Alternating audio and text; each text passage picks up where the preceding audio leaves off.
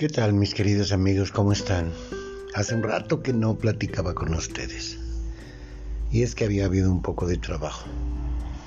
La verdad es que con esto de tanta pérdida, pues no puedo decir que la gente está, estamos tristes, estamos dolidos y en ocasiones no sabemos ni siquiera cómo hacerle con nosotros, cómo vamos a orientar, cómo vamos a decirle a alguien más qué hacer. Pero Dios es grande y siempre nos da la facilidad de poder encontrar entre las cosas que nos dicen algo para poder salir adelante de su duelo. Ustedes saben que soy tanatólogo desde hace ya un poco más de 16 años. Pero encontrarnos con tantas pérdidas, con una y otra, otra muerte tres, cuatro de una misma familia, donde solo una persona queda, qué complicado resulta todo esto. Pero algo tenemos que aprender, y esto es a valorar lo que tenemos en este momento. Porque pensar que el día de mañana vamos a tener más es bueno. Yo no digo que no tenemos que soñar en que vamos a estar bien, en que esto va a pasar, claro que va a pasar. Pero tenemos que valorar cada una de las cosas que tenemos no únicamente todos los que se fueron y que lo que vamos ya no los vamos a ver, que los vamos a extrañar. Claro que los vamos a extrañar, pero ¿cómo podemos hacer algo en honor a esas personas que ya no están? Siendo felices y trabajando a favor de los demás. Somos parte de un todo. Hay quien dice que somos como una ola que crece en el mar. Cada uno de nosotros somos como esa ola se lleva su tiempo, que empieza a formarse encima del mar y de repente brota. Eso somos nosotros, una ola pequeñita. Y conforme nos vamos acercando a la costa, vamos tomando más fuerza, más grandes, y llegamos y nos rompemos en la playa. A veces somos una ola muy grande, que a lo mejor causa hasta un poco de daño. Pero esa ola termina volviendo al mar Así nos pasa a nosotros justamente.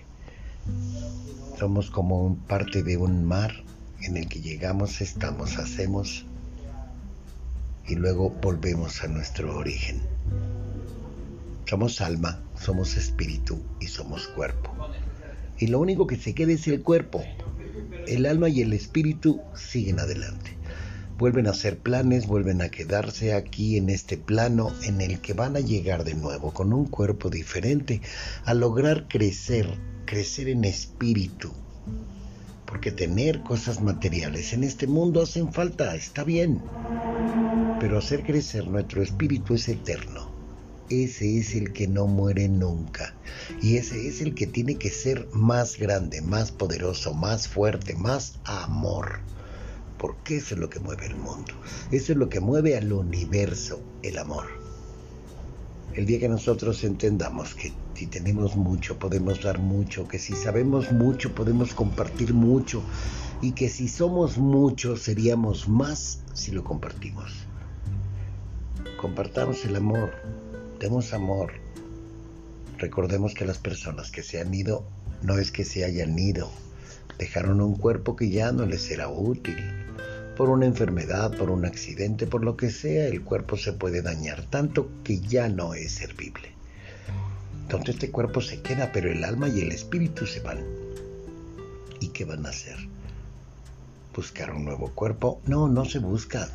Se elige a dónde, cómo, cuándo, cuáles van a ser los problemas, qué es lo que vamos a vivir. Luego entonces cuando pensamos y decimos, bueno, es que Dios, ¿por qué me manda tantos problemas?